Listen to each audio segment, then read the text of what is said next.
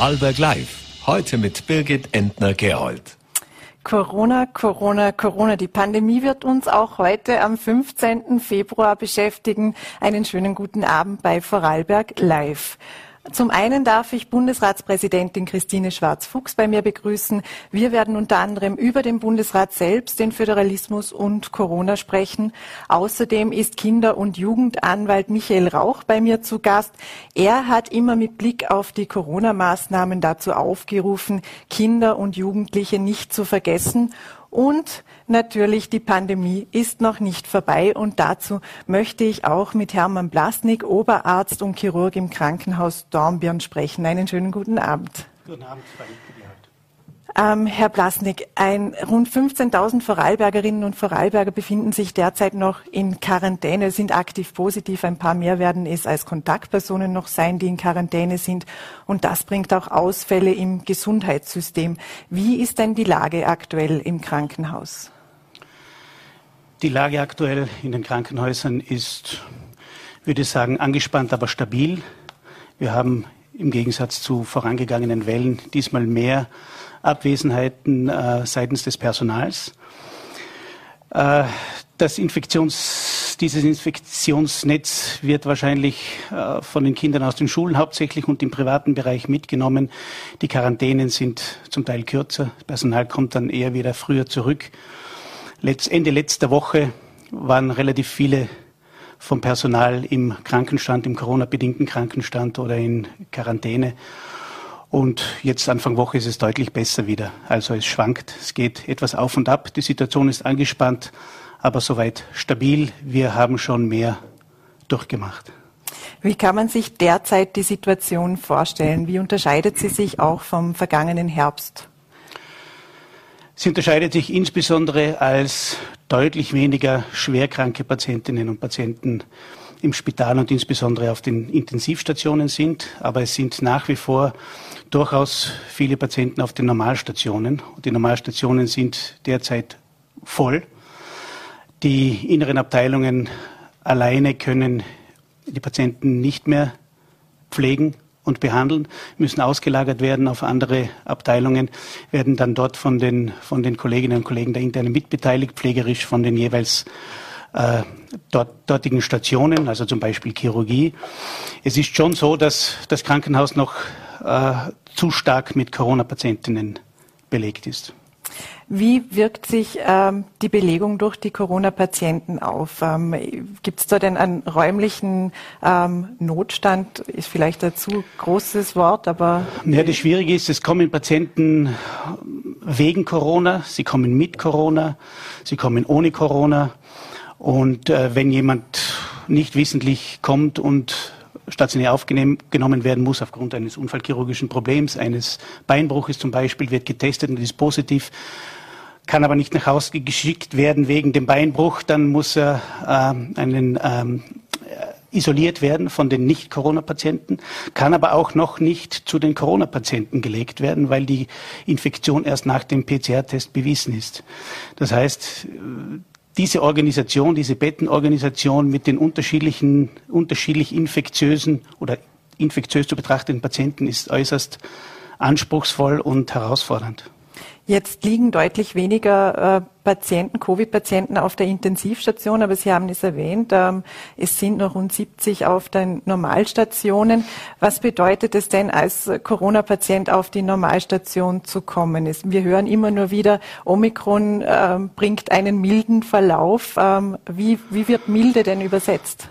Naja, ist ein schwieriges Thema. Jedenfalls ist diese Variante, die Omikron-Variante, nach wie vor eine SARS-Corona-Variante. Also es ist immer noch eine ernstzunehmende Infektionserkrankung und für die Patienten ändert sich einmal prima im Vergleich zu den Vor- ähm, Varianten nichts, nämlich sie werden isoliert. Sie haben mit äh, Personal zu tun, das in Schutzanzügen gegenübertritt. Sie haben äh, äh, Besuchsbeschränkungen und, und, und. Also es ist eine belastende Situation jedenfalls für die Patientinnen und Patienten, weil sie in einer absoluten Ausnahmesituation sind. Viel mehr, als sie sowieso sind, wenn sie ein Spital aufsuchen müssen. Wir haben vergangene Woche bereits gesprochen und Sie sagten, das Personal sei maximal ausgelastet. Was bedeutet das äh, im Alltag für Ärztinnen und Ärzte, Pflegerinnen und Pfleger? Ja, insbesondere jetzt ist das Schwierige eben die Ausfälle im Personalbereich. Das heißt, es müssen kurzfristig Dienste übernommen werden. Zum Beispiel, wenn heute ein, ein Kollege, der einen Journaldienst, also einen 25-Stunden-Anwesenheitsdienst hätte, nicht kommen kann aufgrund einer akuten Infektion oder einer, einer Quarantäne, weil Kontaktperson, dann muss kurzfristig jemand bereit sein, äh, diese 25 Stunden im Spital zu verbringen, ohne Vorbereitung, was nicht immer ganz einfach ist, insbesondere wenn es dann zum Beispiel Ferienzeiten oder Wochenenden sind. Äh, das ist die eine Herausforderung. Die andere ist die, prinzipiell die Arbeit mit infektiösen Patienten, mit Corona-Patienten ist einfach nach wie vor physisch und psychisch eine, eine Belastung. Physisch, wenn Sie sich die Schutzkleidung vorstellen mit allem drum und dran, das ist Schwitzen ohne Ende. Und psychisch natürlich, weil die Kommunikation schwierig ist, weil die Patienten äh, viel mehr Angst haben als nicht infektiöse, in normalen Betten liegende Patienten. Insofern hat sich da nicht allzu viel verändert. Und milde, ich würde sagen, die, die Milde dieser Variante wird wohl großteils dadurch bedingt sein, weil Immunität in der Bevölkerung ist und zum einen und zum anderen, weil die Omikron-Variante offensichtlich nicht in dem Ausmaß in die Tiefe des des, äh, des respiratorischen Systems eindringt und vielmehr sich an der Oberfläche abspielt und daher zu weniger schwerwiegenden Verläufen führt, wenngleich es natürlich Ausnahmen gibt. Und vorerkrankte Patienten, also Patientinnen mit vielen Zusatzerkrankungen, natürlich auch von dieser Variante schwer getroffen und lebensbedrohlich erkranken können. Sie sprechen die hohe Immunität derzeit an. Das liegt einerseits an den Impfungen, andererseits auch an den vielen Genesungen, die es derzeit gibt. Wie wichtig ist denn in diesem Komplex die Impfpflicht? Impfpflicht, äußerst schwieriges Thema. Ähm, wir waren ja alle ursprünglich gegen eine Impfpflicht. Wir haben dann die Wellen durchgemacht, in, in der, wenn ich ganz kurz rekapitulieren darf, mhm, die erste gerne. Welle, die man heute in der Kurve kaum noch wahrnehmen kann, die zum kompletten Shutdown geführt hat, ohne, ohne Wissen, wie es um Schutzmaterial ausschaut. Allein Masken, die Situation mit den Masken. Es war nicht einmal wissenschaftlich klar, ob Masken nützen, welche Masken nützen. Also die ganze, die ganze Schutzgeschichte. Ähm, war eine sehr spannende, insbesondere im Zusammenhang mit den, mit den dramatischen Bildern aus dem Hightech-Spital in Bergamo. Das hat alle sehr verunsichert. Dann kam der Sommer, es ist abgeklungen und dann war im Spätherbst 2020 die tödliche Welle. Und ähm, nach, der, nach dieser Welle und nach der Frühjahrswelle kam wieder der Sommer und als dann Delta kam, wurde dann klar, es, die Gesellschaft kommt ohne eine entsprechende Immunität, sprich durch Impfung zustande gekommene Immunität, nicht aus dieser Pandemie. Und damit ist es dann schlussendlich zur Impfpflicht gekommen. Und ich bin auch der Überzeugung, dass wir ohne entsprechende Immunität, wie auch immer sie zustande kommt, und es scheint so zu sein, dass im deutschsprachigen Raum das halt ohne Pflicht nicht in ausreichendem Maße zustande zu bringen ist, dass wir dann nicht in eine Normalsituation kommen, sodass wir es mit einem normalen respiratorischen Virus zu tun haben, dass dann das System nicht mehr an die, Kapazität, an die Kapazitätsgrenzen bringt.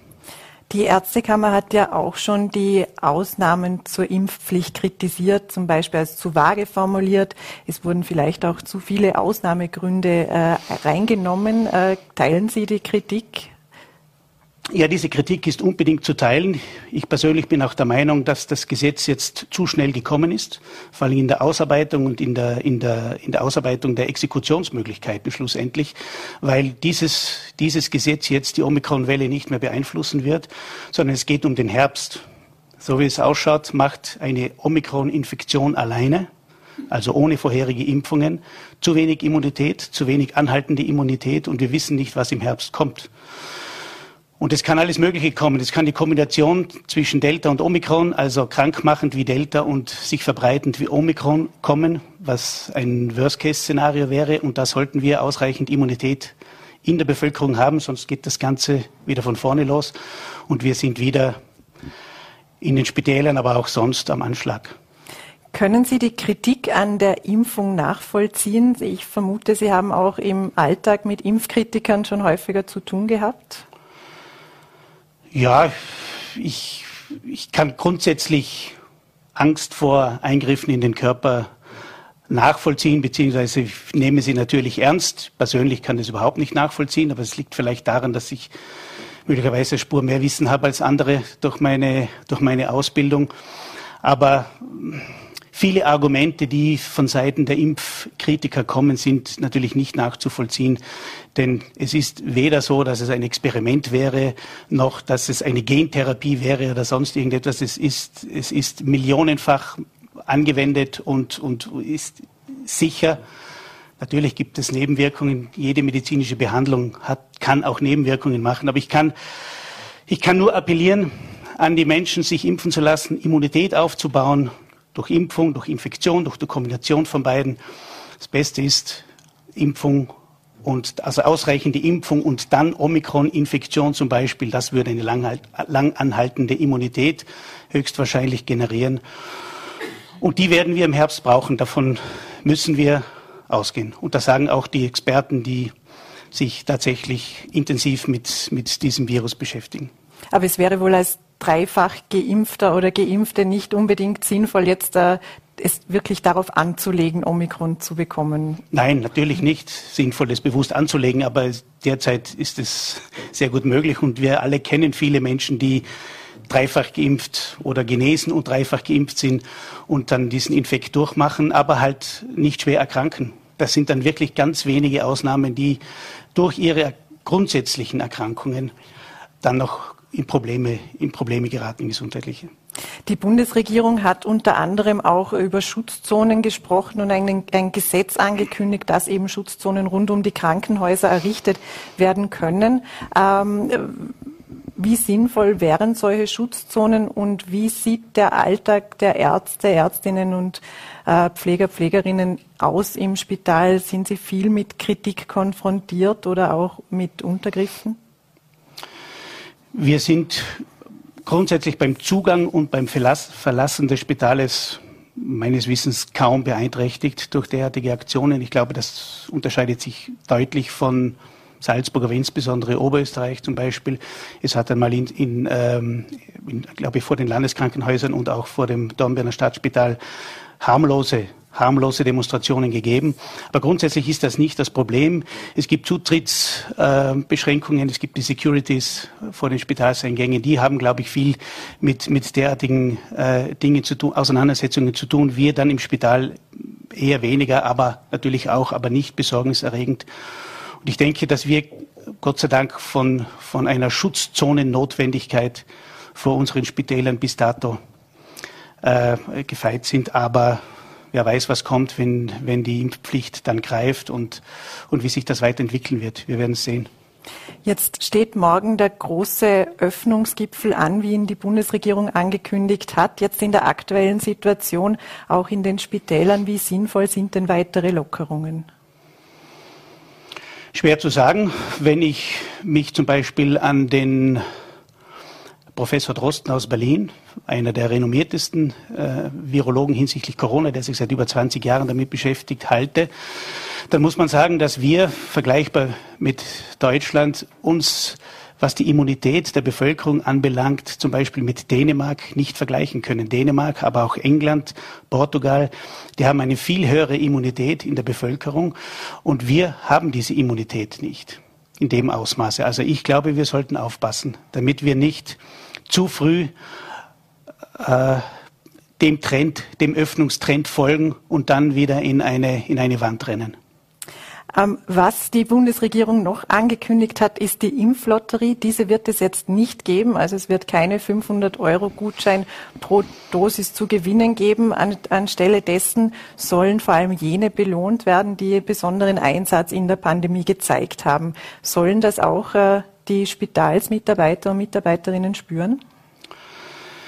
Wir wurden ja schon belohnt äh, einmal seitens äh, der Bundesregierung mit diesem 500 Euro Bonus, der dann schlussendlich irgendwann auch locker gemacht und ausgezahlt wurde. Das ist gut und recht und wir nehmen das auch dankend an, aber schlussendlich verpuffen diese Dinge auch wieder recht schnell. Ich glaube, es geht vielmehr darum, dass die Politik, die ja schlussendlich für die, für die Organisation des Versorgungssystems verantwortlich ist, ähm, schaut, dass, das, dass die Personalausstattung in den Spitälern auch nach Corona entsprechend bewerkstelligt wird. Wir haben deutliche Ausfälle, insbesondere im Pflegebereich durch die Corona-Pandemie. Die Kräfte des, des, äh, des medizinischen Personals sind nicht grenzenlos.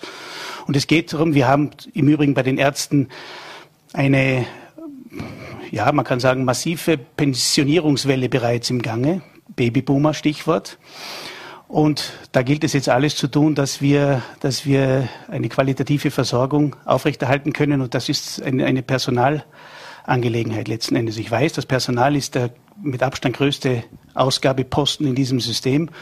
Aber ohne Personal gibt es keine adäquate medizinische Versorgung. Und das ist das Wichtige, was man letztlich aus der Pandemie mitnehmen soll. Der Einsatz, der erbracht wurde bis zum heutigen Tag, ist dankenswert, aber ist auch unser Verständnis, das zu bringen. Aber es muss, es muss so sein, dass nach der, nach der Pandemie genug Personal vorhanden ist, damit die Arbeit auf möglichst viele Schultern verteilt werden kann. Als letzte Frage zur Personalsituation. Wird da schon ausreichend getan, um Nachwuchs zu finden? Oder gibt es noch die ein oder andere Schraube, die, an der die Politik drehen könnte? Es wurde im Übrigen schon seit langem was getan und es wird immer was getan.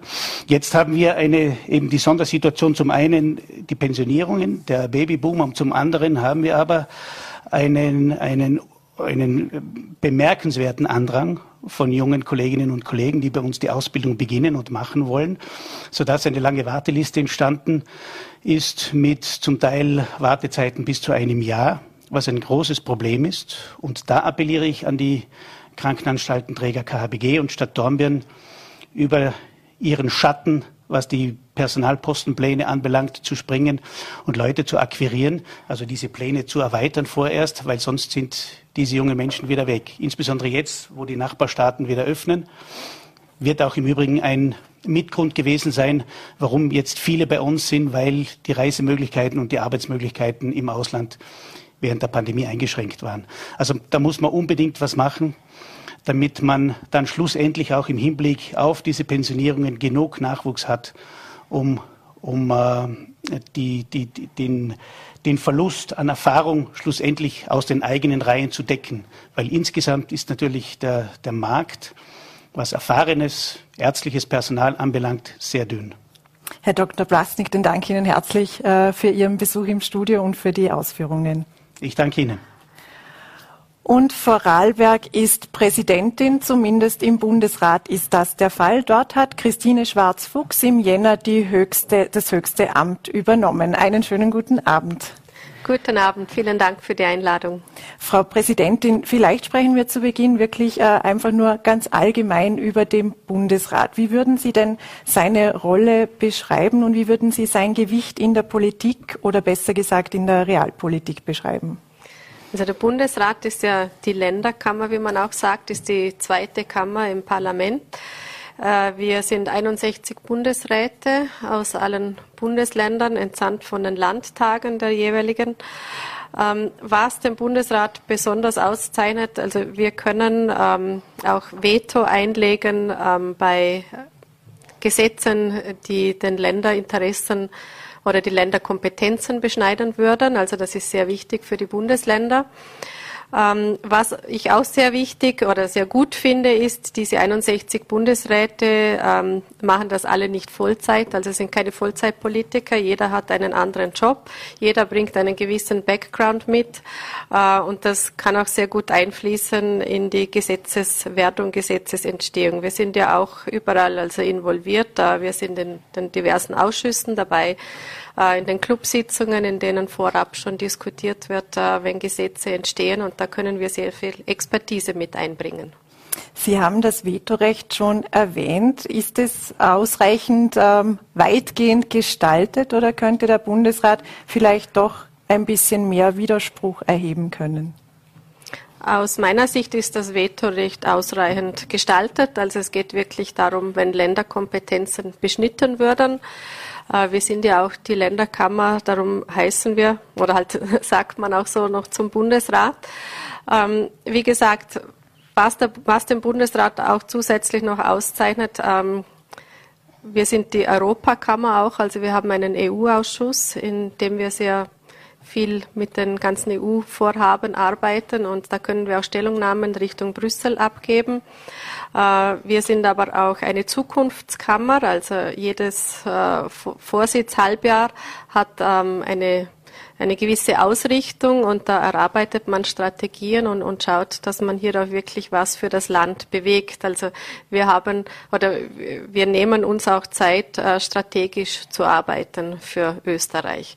Also zum Beispiel jetzt äh, hat der Vorarlberg den Vorsitz und in diesem Halbjahr äh, beschäftigen wir uns mit der Zukunft der dezentralen Lebensräume. Warum dezentrale Lebensräume? Also alle Lebensräume außerhalb äh, der großen Zentren, also vor allem jetzt außerhalb von Wien. Ähm, es geht darum, dass wir verhindern wollen, wie es in manchen anderen europäischen Ländern leider schon der Fall ist, dass immer mehr Menschen in die Städte ziehen. Ähm, wir wollen die Regionen stärken, dass auch dort, dass es weiterhin attraktiv ist, dort zu leben. Äh, dazu muss es der Wirtschaft auch gut gehen. Es müssen Arbeitsplätze vorhanden sein. Es muss aber auch für die Familien attraktiv sein. Es gibt immer mehr junge, gut ausgebildete Frauen in Österreich, aber äh, leider ist in manchen Regionen schon so, dass die jungen Frauen abwandern in die städtischen Regionen, weil wenn sie Kinder haben, ist einfach die Vereinbarkeit in manchen städtischen Regionen viel besser gegeben wie in ländlicheren Gegenden. Und, und wir wollen ja nicht die jungen Familien in, in gewissen Regionen verlieren und da müssen wir jetzt entgegenwirken. Aber auch der Breitbandausbau in entlegene Regionen ist sehr wichtig. Also nur um jetzt ein paar Beispiele zu nennen, mit was wir uns beschäftigen werden. Sie haben jetzt viele Themen angesprochen. Vielleicht arbeiten wir uns äh, kurz ab. Die Stärkung der Regionen ist schon lange ein Thema. Äh, ich habe heute gerade nachgeschaut. Äh, der damalige Minister André Ruprechter hat schon einen Masterplan dazu vorgelegt. Das war im Jahr 2017. Wird denn das überhaupt ernst genommen, weil es ist eigentlich nicht sehr viel passiert. Der Masterplan für den ländlichen Raum, der wird weiter verfolgt. Also wir, wir schauen auch in jedem Halbjahr, dass wir andere Akzente setzen. Und natürlich wird, das, wird daran weitergearbeitet. Aber was man jetzt einfach auch sagen muss, durch Corona ist die letzten zwei Jahre leider nicht sehr viel passiert. Äh, die ganze Energie war auf den ganzen Corona-Themen drauf, äh, wie man am besten durch diese Pandemie kommt in Österreich. Und wir stecken noch mittendrin, aber, aber jetzt es doch wieder langsam äh, dazu über, dass man jetzt auch wirklich wieder arbeiten kann an den Themen. In welchen Bereichen sehen Sie denn in den vergangenen fünf Jahren, vor Corona waren ja auch äh, noch, wenn man nach 2017 blickt, waren ja noch äh, zwei, drei Jahre Platz. Ähm, welche Fortschritte für die Regionen wurden in dieser Zeit gemacht? Was aus dem Masterplan wurde zum Beispiel umgesetzt? Man ist jetzt dran an der ähm, Dezentralisierung der Bundesstellen. Also in Österreich ist es so, dass 65 von 68 Dienststellen des Bundes sind alle in Wien angesiedelt. Jetzt im Vergleich zu Deutschland, das sind von 67 Bundesstellen, äh, sind 24 aufgeteilt auf verschiedene Städte. Oder zum Beispiel in der Schweiz gibt es 47 Bundesstellen und die sind auf elf Städte aufgeteilt. Und da gibt es jetzt schon Pläne, dass man in Österreich auch etwas in diese Richtung macht. Und das hilft auch den Regionen, äh, dass dort gute Arbeitsplätze sind, dass Abwanderung gestoppt wird und, und in diesen Plänen ist man jetzt dran. Was bedeutet das für Vorarlberg? Könnte da eine Bundesstelle denn auch nach Vorarlberg kommen? Das wäre sehr schön, wenn eine Bundesstelle auch nach Vorarlberg kommen würde.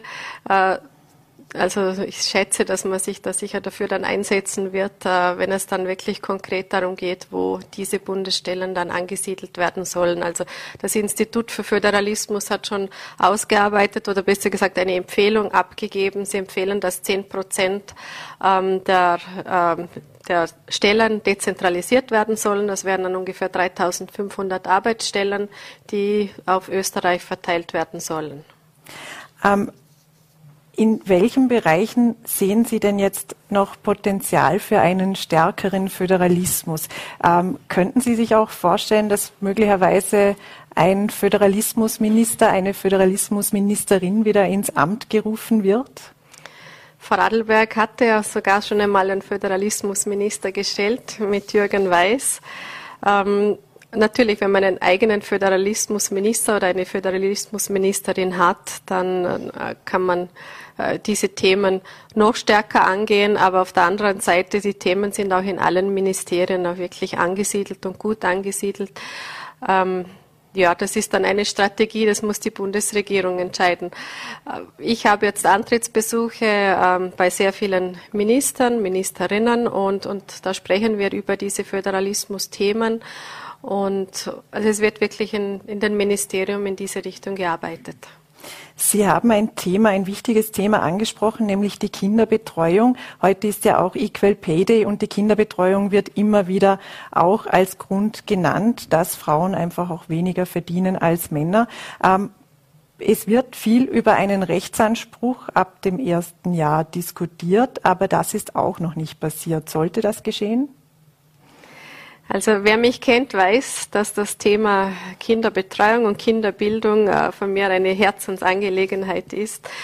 Ähm, vor allem, weil es auch ein Frauenthema ist, aber es ist nicht nur ein Frauenthema. Äh, es ist ja immer mehr so, Gott sei Dank auch, dass die jungen Väter sich auch immer mehr einbringen ähm, in die Kindererziehung und, und einfach in die Familie. Ähm, und die Vereinbarkeit von Beruf und Familie trifft daher wirklich äh, junge Frauen wie auch junge Männer. Aber was wir schon beobachten ist, in der Vergangenheit war es hauptsächlich ein Frauenthema. Und durch diese große Einkommensschere oder den Lohnunterschied, den Sie gerade angesprochen haben, der einfach leider immer noch gegeben ist, aber früher noch schlimmer war, haben wir jetzt ähm, auch ein Thema der Altersarmut von Frauen. Also wir haben in Österreich viele Frauen, die unter Altersarmut leiden, weil sie eben, als sie Kinder bekommen haben, dann aus dem Berufsleben ausgestiegen sind. Und also da müssen wir unbedingt etwas tun. Da ist Österreich ähm, im Vergleich zu vielen EU-Ländern äh, also sehr weit hinten und da haben wir sehr viel Aufholbedarf. Äh, was man auch immer bedenken muss, ist, ähm, wenn die Kinder vor allem auch unter drei Jahren ähm, schon gefördert werden, also frühkindliche Bildung, das ist dann ja spielerische Bildung, dann profitieren, profitieren sie davon ein Leben lang. Also da gibt es Studien, jeder investierte Euro in frühkindliche Bildung kommt später achtfach zurück und jeder nicht investierte Euro kostet die Gesellschaft später das Achtfache. Also umso früher die Kinder also betreut werden oder eben frühkindliche Bildung erfahren, umso bessere Jobs haben sie später, umso weniger laufen sie Gefahr, dass sie arbeitslos sind. Und, und laut den Studien ist auch die Gesundheit dann besser und, und, und sie belasten auch das Gesundheitssystem weniger, dann diese zukünftigen ähm, Erwachsenen. Aber wird da ausreichend investiert? Also man, Gibt es genügend Angebot oder muss da noch mehr eingefordert werden? Es wird ja nicht reichen, dass man jetzt beginnt, vor den Gemeinden zu demonstrieren, die jetzt derzeit auch nicht ausreichend Geld haben, das Angebot derart auszuweiten, dass man daneben auch noch ausreichend arbeiten kann. Also die 15a-Vereinbarung des Bundes, äh, in der geregelt wird, äh, wie die Finanzierung oder wie viel Geld die Bundesländer bekommen für, für dieses Thema, ist gerade neu in Verhandlung, äh, wird im August neu beschlossen. Also bis im Sommer ist das fertig verhandelt und da steckt man jetzt mittendrin und da bringen auch wir als Bundesräte uns sehr stark ein, weil, wie Sie sagen, die Finanzierung ist natürlich sehr wichtig. Ähm, es geht aber auch darum, dass man Kooperationsmodelle gründet, äh, wie zum Beispiel in Osttirol. Da haben Sie das sehr gut vorgezeigt, wie auch kleinere Gemeinden gemeinsam mit Kindertaxis, also da werden die Kinder abgeholt und in eine andere Gemeinde gefahren, wie das funktionieren kann, dass auch kleinere Gemeinden so etwas anbieten können, weil um die Vereinbarkeit von Beruf und Familie gewährleisten zu können, reicht es ja nicht, dass äh, die Kinder drei Stunden betreut werden, sondern äh, man muss wirklich schauen, also die Öffnungszeiten, aber auch die Schließtage. Also, weil wenn jemand arbeitet, dann hat er in der Regel fünf Wochen Urlaub pro Jahr. Und wenn aber die Schließtage viel mehr sind übers Jahr, dann gibt es da Modelle, dass zuerst nimmt die Mutter Urlaub, dann nimmt der Vater Urlaub, aber die Familien sollen ja gemeinsam auch einen Urlaub machen können.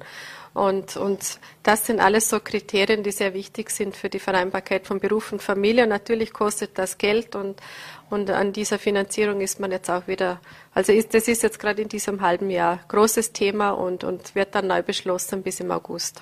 Und ist ein Rechtsanspruch Grundlage dafür, dass man das auch gewährleisten kann, diese Vereinbarkeit? Zum Thema Rechtsanspruch gibt es viele Diskussionen und das soll auch eine Diskussion dann sein äh, in unserem halben Jahr, also Bundesratsvorsitz. Äh, wir werden eine Enquete machen zur Zukunft der dezentralen Lebensräume, aber auch ein Fachgespräch, äh, wo es um Kinderbildung unter anderem auch gehen wird. Und da werden verschiedene Experten äh, diskutieren mit Politikern, aber auch mit Arbeitnehmer- und Arbeitgebervertretern und schauen wir, was äh, da alles diskutiert wird und rauskommt. Aber ich freue mich schon sehr auf diese äh, Veranstaltungen. Wenn wir nochmals zur Länderkammer, dem Bundesrat zurückkommen, ähm, der heutige Finanzminister Magnus Brunner war ja lange auch Vizepräsident des Bundesrates und hat auch in dieser Funktion eine Reform gefordert, auch was die Bestellung der Bundesräte anbelangt, unter anderem eben auch, dass die Landeshauptleute Bundesräte werden sollen. Dann werden die Länderinteressen auch besser vertreten. Was halten Sie denn von einem solchen Reformvorschlag? Ich finde, da muss man die Landeshauptleute fragen, ob sie, ob sie in den Bundesrat gehen wollen oder nicht. Ähm, also ja, ich finde die Besetzung, so wie es jetzt ist, eigentlich sehr gut, aber, aber natürlich, man kann immer wieder neue Varianten diskutieren. Ich kann es ja mal ansprechen jetzt in diesem halben Jahr mit dem Herrn Landeshauptmann. Da sind wir auf die Antwort gespannt. Eine Frage noch, wie, wie stark spielt denn die Clublinie für Bundesräte eine Rolle. Sie haben ja doch äh, für Aufsehen gesorgt, als Sie entgegen ähm, quasi der Koalitionsübereinkunft im Sommer abgestimmt haben. Was waren da die Folgen und wie stark äh, spielt es denn damit, dass man auch clubtreu bleibt? Also Sie sprechen jetzt die Abstimmung ähm, an, als es um die Evaluierung der Straßenbauprojekte geht die, die Dinge sind inzwischen geklärt und, und es wird jetzt evaluiert und dann werden wir schauen, äh, was rauskommt. Äh, wichtig ist natürlich, also wenn ich jetzt die S18 ansprechen darf, es ist ein wichtiges Straßenbauprojekt für Vorarlberg und ich bin trotz allem positiv, dass dieses Projekt kommen wird. Würden Sie heute rückblickend anders abstimmen? Wie gesagt, es ist Vergangenheit und, und die Dinge sind jetzt geklärt. Äh, es wurde sehr viel diskutiert nach dieser Abstimmung, ähm, was ich auch sehr gut gefunden habe, weil da hat man einfach gemerkt, es ist ein sehr emotionales Thema für, für sehr viele, vor allem auch für viele Betroffene, gerade in Lustenau, weil der ganze Verkehr durch Lustenau durchrollt, anstatt dass es eine Umfahrungsstraße geben würde. Ähm, es ist einfach wieder zum Thema geworden, zu einem großen Thema und man muss ja die Bevölkerung auch anhören und das finde ich sehr gut so. Und noch zum Abschluss, Sie sind ja nicht nur Präsidentin, Sie sind ja auch Unternehmerin und äh, Vizepräsidentin der Industriellen Vereinigung im Land. Äh, morgen steht der große Lockerungsgipfel, Öffnungsgipfel an. Was wünschen Sie sich denn aus Unternehmenssicht für Lockerungen? Aus Unternehmenssicht sind wir mal froh, dass wir in den Unternehmen immer 3G hatten. Ich finde es auch sehr gut, dass sonst jetzt generell 3G kommen soll. Ähm, aus Unternehmersicht, also Öffnungsschritte sind natürlich immer begrüßenswert. Das belebt die Wirtschaft und das tut dann die Gesamtwirtschaft einfach gut. Und, und das ist auch sehr wichtig. Aber was wir uns noch wünschen würden, wäre die Quarantäneregelungen, dass die ein bisschen gelockert werden, dass Personen, die keine Symptome haben, zum Beispiel nicht abgesondert werden müssen, sondern dass sie zum Beispiel mit FFP2-Maske trotzdem arbeiten gehen können. Weil es sind aktuell in einigen Firmen doch sehr viele Mitarbeiter abgesondert. Ähm, sitzen zu Hause und haben eigentlich keine Symptome und in den Firmen fehlen diese Mitarbeiter und man kann nicht äh, produzieren, die Liefertermine nicht einhalten, man verärgert Kunden, weil Mitarbeiter fehlen. Also das wäre ein großer Wunsch der Wirtschaft, wenn jemand keine Symptome hat, dass man mit FFP2-Maske arbeiten kann. Frau Präsidentin, ich danke Ihnen herzlich für den Besuch bei uns im Studio. Sehr gerne. Vielen Dank für die Einladung. Und nicht nur die Unternehmen waren von der Pandemie betroffen, besonders waren es auch die Kinder und Jugendliche. Immer wieder hat Kinder- und Jugendanwalt Michael Rauch seine Stimme auch dazu erhoben. Einen schönen guten Abend. Schönen guten Abend, danke für die Einladung. Ähm, Herr Rauch, vielleicht können Sie uns einfach ein bisschen einen Einblick in Ihre Arbeit geben. Was hat sich durch die Pandemie verändert und wer hat Sie denn am häufigsten kontaktiert? Was waren so die vordergründigen Themen? Also der Arzt, der zu Beginn der Sendung eingeladen war, hat ja schön noch einmal die ganzen Phasen der Pandemie skizziert, äh, auch die Unsicherheit zu Beginn. Äh, wenn man die, diese, diese zwei Jahre aus der Sicht der Kinder- und Jugendanwaltschaft Revue passieren lässt, dann waren es ganz viele unterschiedliche Themen, mit denen wir befasst waren. Zu Beginn waren es sehr stark rechtliche Themen. Äh, wenn Sie daran denken, damals war es kaum möglich für geschiedene Eltern, die Kinder jeweils zu besuchen, wenn ein Elternteil in der Schweiz oder in Liechtenstein gewohnt hat und der andere Elternteil in Vorarlberg. Äh, zum Zweiten waren zu Beginn der Pandemie wirklich überschießende Strafen ein Thema, insbesondere bei Jugendlichen, wo aus heutiger Sicht quasi Bagatelldelikte äh, nämlich zu wenig Abstand halten, mit 350 Euro aufwärts gestraft wurden. In weiterer Folge war es dann das ganze Thema der Maßnahmen, die gesetzt wurden. Denken Sie an die Maskenpflicht, an die Testpflicht.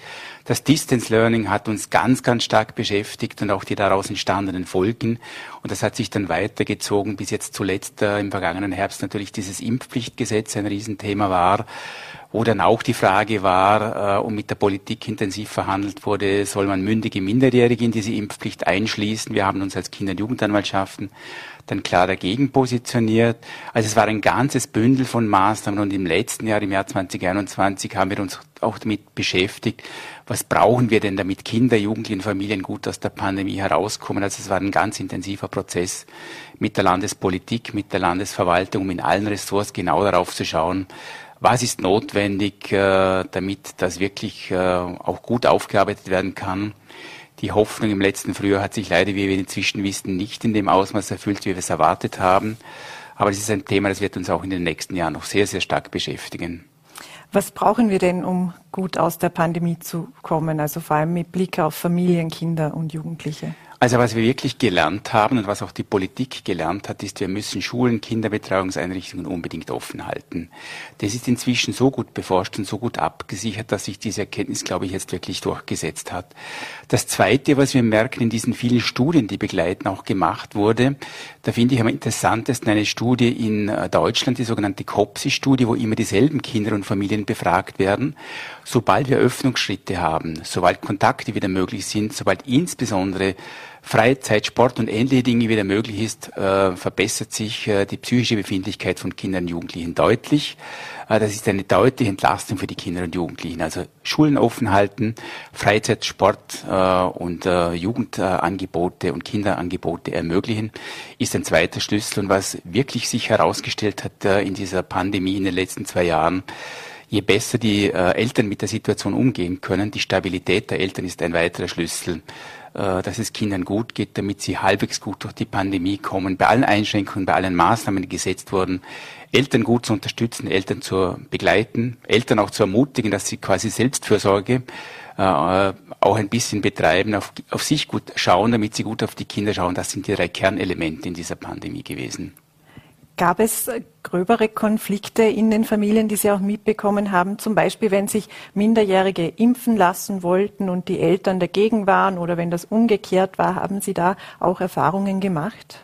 Also weniger, wenn es ums Thema Impfen gegangen ist. Wir hatten natürlich in diesen Phasen des Lockdowns hohe familiäre Belastungen. Das heißt, je stabiler Familien waren, je äh, besser die Wohnsituation auch war, umso besser sind sie durch die Krise gekommen.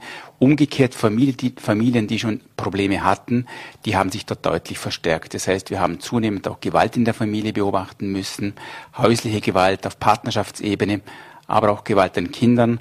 Äh, und das ist das, äh, was mehr an Konfliktpotenzial gebracht hat als wie das Impfthema.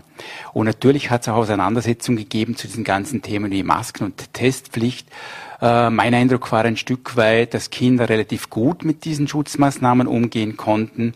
Wenn Eltern ihre Ängste, ihre Sorgen ähm, auf die Kinder übertragen äh, haben, ist es zum einen deutlich schwieriger geworden und man darf jene Kinder nicht vergessen, die durch die gesetzten Maßnahmen auch belastet waren. Also das hat auch immer wieder zu Spannungen und zu Konflikten geführt. Wie beurteilen Sie ganz generell die Aufklärung von Kindern und Jugendlichen in dieser Krise? Also sowohl die Information als auch die Beteiligung von jungen Menschen kann ich nur mit ungenügend beurteilen. Ähm, es hat zu keinem Zeitpunkt zum Beispiel eine an die Kinder und Jugendlichen gerichtete ähm, altersentsprechende Impfkampagne gegeben. Auch das Informationsmanagement über alle Maßnahmen hat man mehr oder weniger an die Schulen, an die Kinderbetreuungseinrichtungen delegiert. Da hätte es aus meiner Sicht auch deutlich Luft nach oben gegeben und auch die Beteiligung, die Auseinandersetzung mit den Jugendlichen. Was braucht ihr? Wo drückt auch der Schuh? Äh, das ist in der, Pandemie in den letzten zwei, Jahren deutlich zu kurz gekommen. Es gibt jetzt erste Initiativen, um das nachzuholen. Gott sei Dank haben sich insbesondere auch Schülervertreterinnen und Schülervertreter ähm, immer stärker dann in die Debatte eingebracht. Aber da wäre wirklich viel Potenzial äh, gewesen, Kinder und Jugendliche bei den gesetzten Maßnahmen besser zu informieren und somit auch besser mitzunehmen. Aber ich vermute, das ist auch uns Erwachsenen nicht viel anders gegangen. Das ist stark ein Top-Down-Regieren gewesen und Beteiligung war nicht unbedingt das, was in den letzten zwei Jahren von der Politik sehr stark gepflegt wurde. Lässt sich da Verpasstes noch ausreichend nachholen? Also ich würde davor warnen, jetzt äh, quasi nur schwarz zu malen. Noch einmal, wenn Öffnungen passieren, merken wir sehr, sehr starke Erholungseffekte. Ähm, natürlich können Jugendliche, die einen Teil der Pubertät, einen Teil des Jungseins versäumt haben, das nicht mehr nachholen. Das ist ein Fakt und das muss man auch würdigen. Also ich würde nicht äh, dazu raten, zu sagen, ja, das ähm, hat schlimmere Zeiten gegeben oder während des Krieges konnten wir jenes nicht machen. Bitte das nicht zu vergleichen, sondern eine Pandemie war äh, oder ist eine Situation, wo die Jugendlichen erhebliche Belastungen auf sich nehmen mussten und auf vieles verzichtet haben. Da kann einiges nicht mehr nachgeholt werden. Aber was wir jetzt tun können als Erwachsene, ist jetzt gut darauf zu schauen, was brauchen die Kinder und Jugendlichen? Jene, die besonders belastet sind, entsprechende Angebote. Und ein Stück weit müssen wir auch diesen Zielkonflikt lösen und bearbeiten. Natürlich haben Jugendliche viel versäumt in der Schule, aber wir sollten jetzt nicht mit zu starkem Lerndruck und Stress darauf reagieren, sonst setzt sich der Stress der Pandemie nahtlos fort, indem das jetzt plötzlich aufholen sollten, äh, plötzlich noch mehr Stoff machen sollten, also den Lerndruck ein Stück weit zu reduzieren und kurzfristige Erholungsphasen auch einzuräumen, das ist auch eine wichtige Forderung. Können Sie in diesem Zusammenhang die Debatte rund um die Matura nachvollziehen? Da gibt es ja auch Kritik, dass sie wie gehabt, wie einst gehabt stattfinden soll seitens der Schüler. Also ich finde, es ist ein klassisches Beispiel, wo man über die Jugendlichen gesprochen hat und nicht mit den Jugendlichen. Einer der führenden Philosophen Österreichs hat aus meiner Sicht eine sehr, sehr ähm, gerechtfertigte Replik einer Maturandin bekommen, die ganz klar beschreiben konnte, was war denn die Situation für 17-, 18-Jährige in dieser Pandemie? Auf was mussten sie verzichten? Was hat das mit Jugendlichen gemacht? Auf soziale Kontakte, auf Freunde, äh, auf Feiern möglicherweise auch zu verzichten und im Distance Learning diesen Unterricht zu absolvieren. Also aus meiner Sicht geht es darum, ähm, auch wirklich die Sichtweise der Jugendlichen einzubeziehen. Und da gilt es auch jetzt darauf zu schauen, wie kann man nach zwei Jahren Pandemie eine Matura so gestalten, dass sie auch dem Leistungsstand und dem Leistungsvermögen der Jugendlichen in ihrer psychischen Verfasstheit und den erlittenen Belastungen gerecht wird. Wie beurteilen Sie jetzt daneben auch die anstehenden Lockerungen, die nun für die Schulen angekündigt wurden? Es soll einerseits die Maskenpflicht am, am Platz fallen, andererseits ähm, sollen auch wieder äh, Schulwochen, also dass man mehrtägige Schulveranstaltungen möglich sein. Wie, wie, wie beurteilen Sie das? Ist das jetzt die richtige Zeit dafür? Sollte man warten oder kommt es zu spät? Also ich habe immer in den Gesprächen mit der Politik, und da hat es viele gegeben im letzten Jahr auf allen Ebenen gefordert, die Kinder sollten die Letzten sein, die von Maßnahmen betroffen sind, und sie sollten die Ersten sein, wenn es um Lockerungsschritte geht. Also wenn man in der gesamten Gesellschaft jetzt ich sage immer auf Basis von virologischen oder fachmännischen oder fachfrauischen Einschätzungen zu diesem Schluss kommt, dann soll man die Kinder auch mitnehmen. Insofern glaube ich, es ist jetzt der richtige Zeitpunkt, insbesondere auch diese Freizeit- und Sportangebote wieder zu ermöglichen. Man muss sich das wirklich einmal vorstellen, was es bedeutet, wenn Kinder mit einer Maske den Turnunterricht machen müssen, wenn sie auf Sportwochen verzichten müssen, auf Wienfahrten verzichten müssen. Das ist dringend notwendig, dass wir in diese Situation wieder kommen, dass es möglich ist. Und was ganz besonders wichtig ist, die Regelung jetzt wirklich mittelfristig so aufzugleisen, dass wieder eine Planbarkeit für die verbandliche und für die offene Jugendarbeit entsteht, dass man den Sommer einfach planen kann und dort mit möglichst wenig Einschränkungen wieder das tun kann, was Kinder brauchen, nämlich Kontakte unter Gleichaltrigen und äh, gemeinsame Erfahrungen zu machen. Was wir auch noch besprochen haben, ist der Personalmangel im Kinder- und Jugendhilfebereich. Wie eklatant ist denn dieser derzeit? Also das überrascht mich ein bisschen, dass dieses Feld der Kinder- und Jugendhilfe bis jetzt außen vor, weil wir merken, das quer durch alle Berufsgruppen, quer durch alle Branchen unter Anführungszeichen. Wir haben es bei der Kinder- und Jugendhilfe jetzt als erstes gemerkt bei den stationären Einrichtungen. Sprich, die Bereitschaft, Nachtdienste, Wochenenddienste zu machen, ist, äh, um so zu formulieren, enden wollend.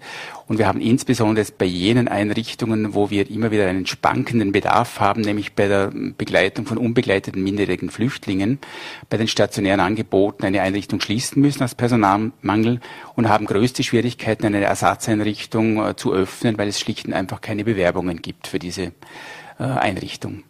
Welche Folgen hat der Personalmangel denn für Kinder und Jugendliche konkret? Also was, was ist zu befürchten?